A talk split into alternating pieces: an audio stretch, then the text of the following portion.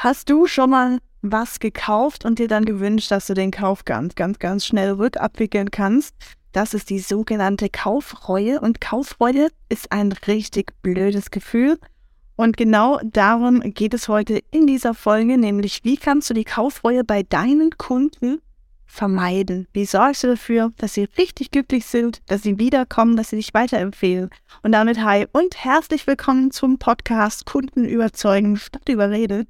Und wir kümmern uns in diesem Podcast darum, dass du mehr Umsatz und mehr Zeit bekommst und begeisterte Kunden, wenn du im B2B-Dienstleistungsbereich unterwegs bist. Und dein Host heute, wie immer in diesem Podcast, das bin ich, Jasmin Pardo. Und jetzt legen wir direkt los.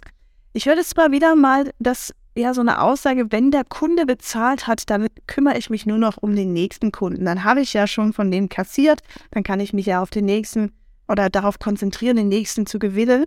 Und ich frage mich dann immer, ob das diese berühmte Business-Skalierung ist, von der alle Menschen immer sprechen. Hm. Also, wenn du schon mal was gekauft hast und dann so ein komisches Gefühl dabei hattest, danach, nach dem Kauf, nachdem du bezahlt hast, dann ist es die Kaufreue und viele Kunden kennen das. Viele Menschen, fast jeder von uns hat schon mal was gekauft und hat es dann bezahlt und wurde dann ja links liegen gelassen vom Dienstleister, vom Anbieter, hat sich gewünscht, dass man das nochmal rückabwickeln kann, den Kauf. Und je nachdem ist es immer so ein bisschen schwierig auch, je nach Vertrag, je nach Angebot, auch was, was der Kunde angenommen hat. Und es scheint oft, als wären die meisten Unternehmen einfach so nur ab schnellen Euro interessiert. Man fokussiert sich auf das Wachstum, lese ich dann ganz oft auch, vor allem auch auf LinkedIn und auf Social Media. Dabei sind ehemalige Kunden sehr viel kaufbereiter als neue Kunden und sie brauchen auch viel weniger Salesarbeit.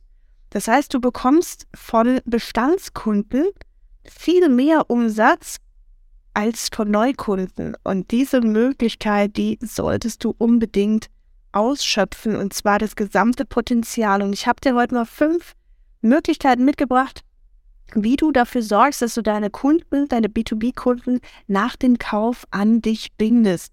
Und da ist die Möglichkeit eins, die du machen kannst, sind Geschenke und Giveaways.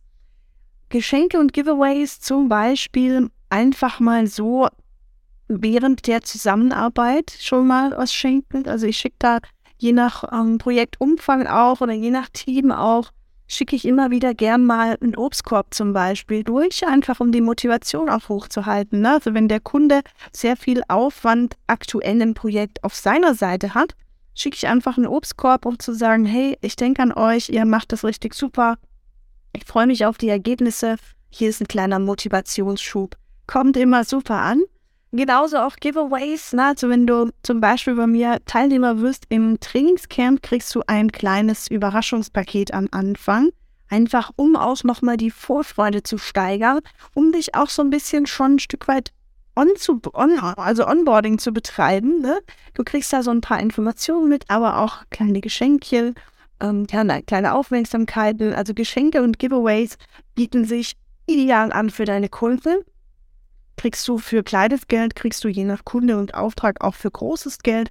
Wie immer gibt es da keine Grenzen. Und Geschenke und Giveaways leiten mich super über zum zweiten Beispiel, denn das zweite äh, Beispiel, wie du Kunden an dich binden kannst, langfristig sind, wenn du Geburtstagsüberraschungen verschickst. Ne? Das kann Blumenstrauß sein, das kann eine XXL-Tafel Schokolade sein, das kann auch einfach mal irgendwie, ja, ein T-Shirt sein oder einfach auch eine kleine, kleine Karte, ne? Reicht auch schon aus. Was bezweckst du mit der, mit der Geburtstagsüberraschung? Einfach, dass du wertschätzend mit deinen Kunden umgehst, dass du empathisch bist, dass du zeigst, dass du zugehört hast.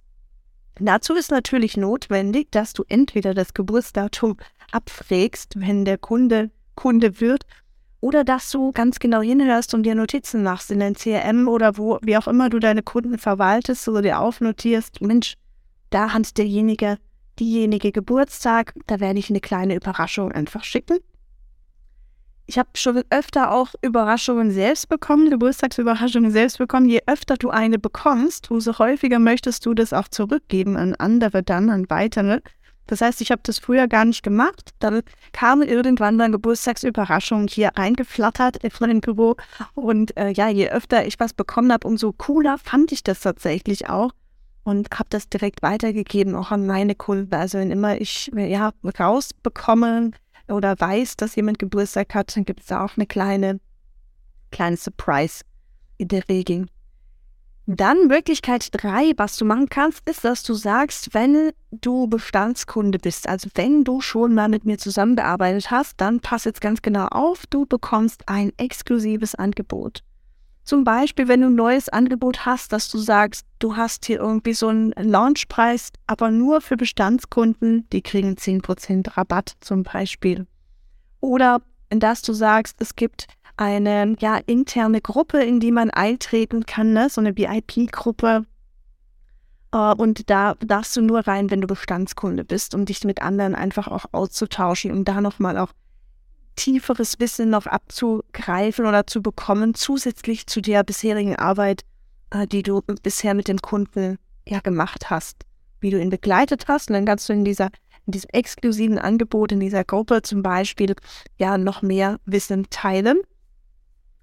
Und Wirklichkeit 4 wäre, dass du sagst, es gibt Rabatte und Coupons. Das heißt, ähm, ja, die Supermärkte machen das ja auch oft. Ne? Also wenn du dann die App dir runterlädst, kriegst du 5 Euro Einkaufsgutschein zum Beispiel.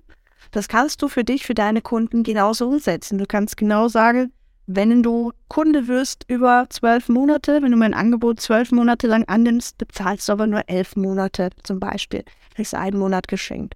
Oder wenn du dich ja entscheidest, dass du vielleicht in den nächsten x Tage, sagen wir mal vier Wochen, und äh, mit mir zusammenarbeitest, dann gebe ich dir einen Coupon mit, den kannst du einlösen für ein Seminar zum Beispiel, was du dann anbieten könntest. Also da einfach auch mal kreativ werden. Was hast du schon für Angebote in der Schublade auch oder für ja, Leistungen, die du anbietest und wie kannst du die so ein bisschen schmackhafter auch machen? Einfach auch um diesen Upsending-Effekt äh, zu generieren. Ne? Also dass du nicht nur einmal Umsatz machst und dann tschüss, nächster Kunde, sondern dass du mit dem Kunden, den du hast, wenn die Zusammenarbeit Spaß macht und du ihn natürlich auch behalten möchtest, davon gehen wir mal aus. Wenn du aber den Podcast hier fleißig hörst, dann weißt du, wie du genau das schaffst, dass du die Kunden anziehst, die richtig Spaß machen. Und dann möchtest du viel, viel öfter mit ihm zusammenarbeiten. Das heißt, du machst ihm dann die nächsten ja, Angebote auch so ein bisschen schmackhaft einfach. Ja, der fünfte, die fünfte Möglichkeit ist, dass du Insights teilst, Schulungen anbietest, Fachwissen teilst. Das geht so ein bisschen, geht so ein bisschen einher auch mit den exklusiven Angeboten aus Schritt 3. Hier geht es aber doch mal einen Schritt weiter, dass du zum Beispiel auch sagst, es gibt ein ganz spezielles Event oder einen Seminartag nur für unsere Bestandskunden, für unsere besten Bestandskunden kann man zum Beispiel anbieten oder für die Kunden, die einfach die besten Ergebnisse auch haben. Also wenn du vielleicht ein Coaching anbietest, dass du sagst, wer richtig Gas gibt, der kriegt von mir nochmal ja, einen Tag, wo wir richtig Deep Dive machen, wo wir tief reingehen ins Wissen und du nochmal einen größeren Vorsprung dir erarbeiten kannst als die anderen, die vielleicht nicht so durchziehen. Ne? Da belohnst du dann auch das Dranbleiben und die, die Motivation deiner Teilnehmer, deiner Coaching-Teilnehmer. Das sind fünf Möglichkeiten, wie du deine B2B-Kunden nach dem Kauf an dich bindest. Ich hoffe, du kannst hier ein bisschen was mitnehmen. Ich freue mich schon auf die nächste Folge, in der wir auch wieder Tipps und Tricks teilen, damit du deinen Umsatz erhöhst, damit du begeisterte Kunden anziehst und das alles bei viel weniger Zeit invest. Ich freue mich, äh, wenn dir die Folge gefallen hat. Wenn du denkst, ja Mensch, ich kenne jemand, dem würde das auch weiterhelfen, dem wird die Folge hier was ganz schön was bringen oder vielleicht auch den ganzen Podcast, dann teile ihn gerne. Du weißt ja, Wissen verdoppelt sich, wenn man es teilt. Und wir zwei hören uns in der nächsten Folge. Over and out. Ciao, ciao.